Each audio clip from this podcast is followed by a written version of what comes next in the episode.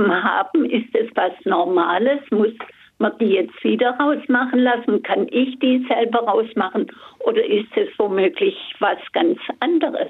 Tausend Antworten. Das ist eine ähm, gute Frage. Tatsächlich haben wir häufig Katzen, die immer wieder Probleme mit den Ohren haben. Also ist auch immer so ein bisschen eine Veranlagung ähm, da dazu.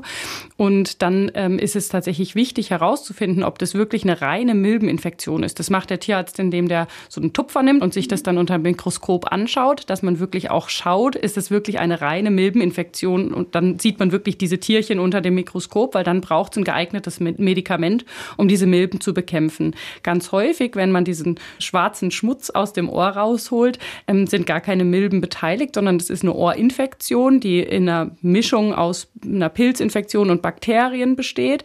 Und auch das würde man unter Mikroskop erkennen. Sind es Bakterien oder sind es Pilze oder ist es beides? Und dann entsprechendes Medikament ähm, auswählen. Also man, man kann als Katze mal Ohrmilben haben, meistens wenn man die frisch von da, wo man sie her hat, halt holt, also als Kitten, ähm, dann wird das einmal behandelt und dann ist das auch normalerweise erledigt. Also die stecken sich jetzt eigentlich nicht ununterbrochen wieder an. Das heißt, wenn Ihre Katze immer wieder Probleme hat mit den Ohren, dann muss man unbedingt einen Abstrich mal unter Mikroskop anschauen, ob das eine echte Milbeninfektion ist ähm, oder ob man da eben nicht mit Pilzen und Bakterien zu kämpfen hat.